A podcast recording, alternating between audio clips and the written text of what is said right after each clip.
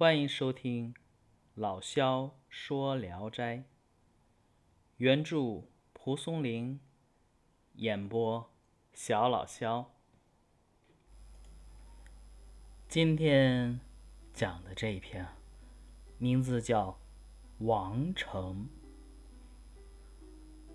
王成呢是平原县旧时官宦人家的子弟，生性呢最为懒惰，家境啊也就一天一天的没落下去，只剩下了几间破屋子，与妻子躺在这个马草席里，整天也被妻子责难。难以度日啊！当时呢，正值盛夏，天气炎热。村子外面呢，原先有个周家花园，现在呢，墙倒屋塌，只剩下一个凉亭。村子里啊，很多人为了避暑啊，晚上都睡在那里。王成呢，也在其中。这一天天亮以后，睡觉的人陆续都离去了。待到红日升到三竿高，王成才磨磨蹭蹭的起来，想要回家。他忽然看见草丛里有一只金钗，捡起来一看，上面刻着几个小字。宜宾府造。王成的祖父啊，原先是恒王的女婿，家里的旧物有不少刻有这种标记。王成呢，因此拿着金钗，犹豫猜测了一番。这个时候呢，有一个老太太前来寻找丢失的金钗。王成呢？虽然穷，但品性却耿直。立刻呢，就拿出金钗交给了他。老太太很高兴，大大称赞了王成的品德，又说：“这只金钗能值几个钱？可这是我故去丈夫的遗物啊。”王成问。您的丈夫是谁呢？老太太回答说：“是已故的宜宾王建之。”王成吃惊的说：“那是我的祖父啊！你们怎么能相遇呢？”老太太也惊奇的说：“你就是王建之的孙子吗？”我是个狐仙，一百年前与你祖父曾结为夫妻。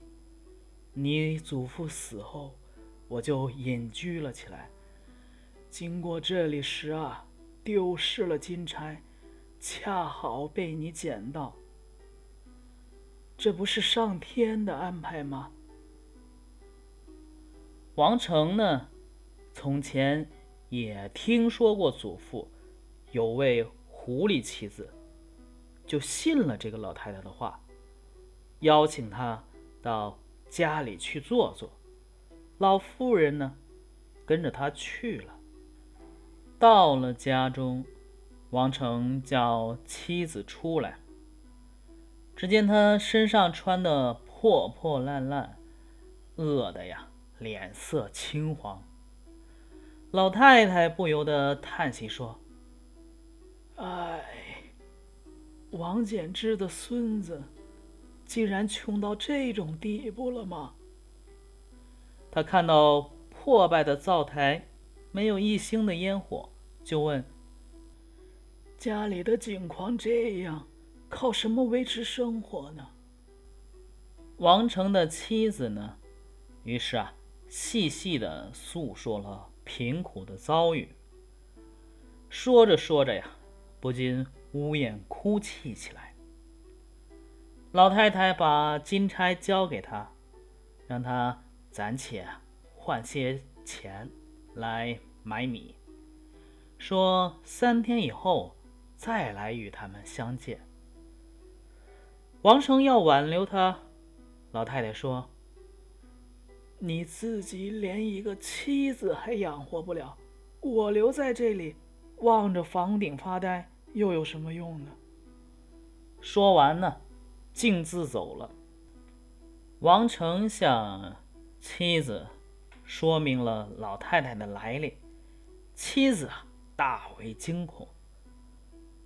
王成呢又说起他的仁义，让妻子把他当成婆婆侍奉。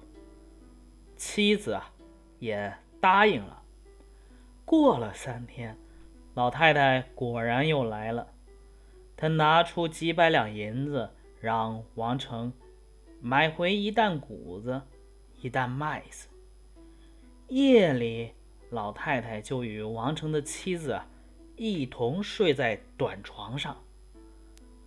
王成的妻子起初啊还有些怕他，后来发现啊他的心意是诚恳的，也就不再有疑心了。第二天。老太太对王成说：“孙子，你不要再懒惰了，应该做个小买卖。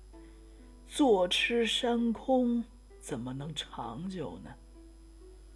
王成告诉他说：“没有本钱。”老太太说：“你祖父在世的时候，金银绸缎任凭我拿。”我因为自己啊是世外之人，不需要这些，所以没有多拿过。只积攒下买胭脂花粉的银子四十两，至今还留着。长时间放在我这里啊，也没有用处。你可以拿去全部买成葛布。限定日子啊，赶到京城，就能得些小利润。王成听了他的话，买回来五十多匹葛布。老太太让他马上收拾行装出发，计算好六七天以内呀，就可以赶到京城。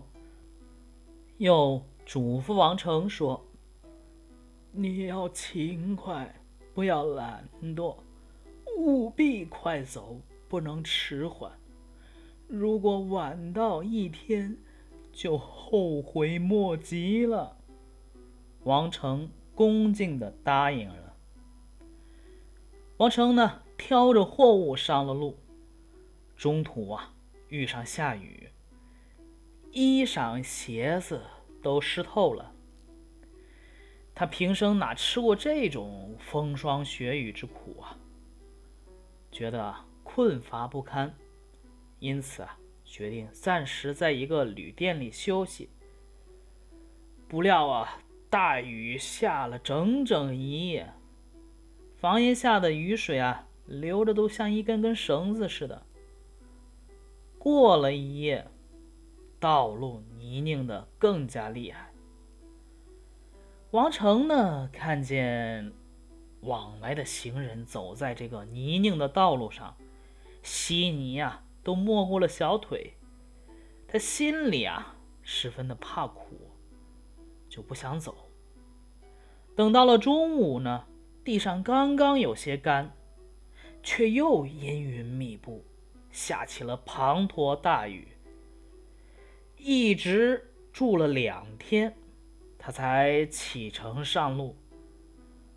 快要到京城的时候，王成听说京城的葛布啊售价昂贵，不断的飞涨，心里暗暗高兴。到了京城，他解下行装，住进了客店。店主啊却深深的惋惜，他来晚了。原来在此之前啊，去往南方的道路刚刚打通。运到京城的葛布啊，非常的少，但贝勒府呢又急着购买，因此啊，葛布的价格顿时高涨起来，大约啊是平常的三倍。王成入京的前一天，贝勒府刚刚好已经买足了这个葛布。后来运到葛布的人呢，都很失望。店主把原委啊告诉王成以后，王成的心里很是郁郁不乐。又过了一天，葛布运到京城的更多了，价格呢下跌的更厉害。王成因为没有利润，仍不肯出售，这样迟疑了十几天，盘算着。饮食啊，住宿啊，这些人吃马嚼的耗费啊，已经很多。他心中倍感愁闷。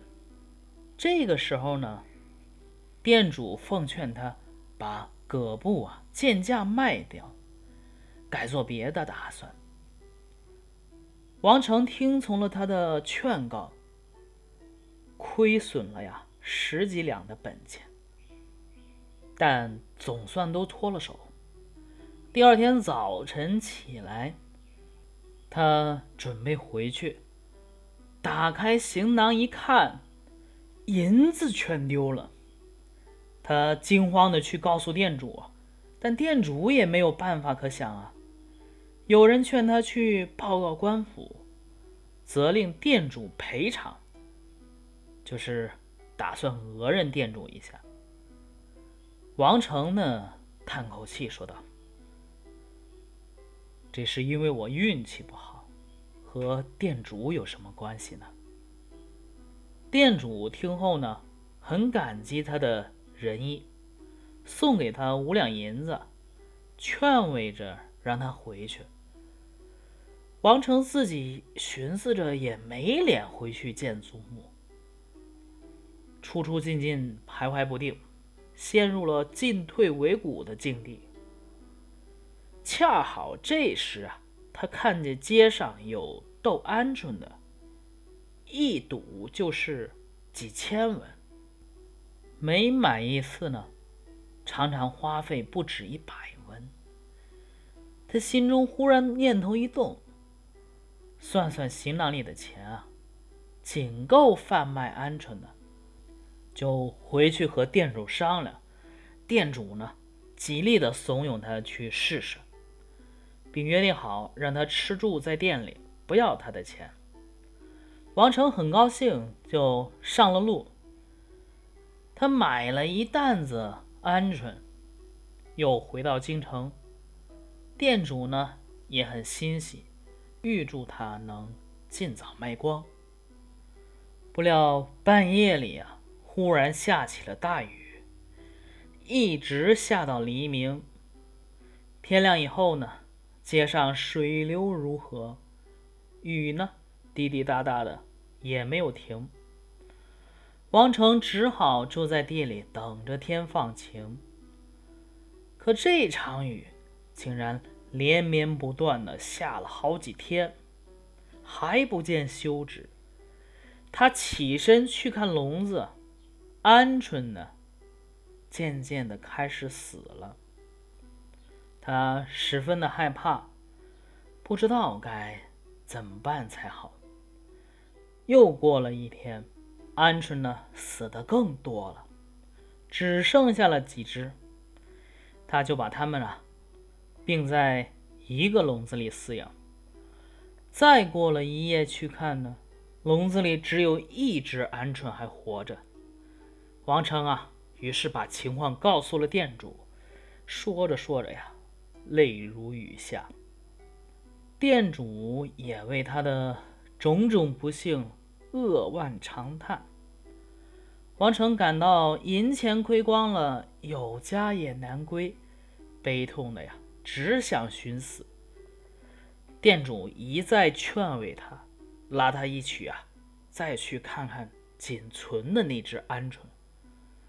细细打量了一番，这个店主说：“这好像是个不寻常的良种啊！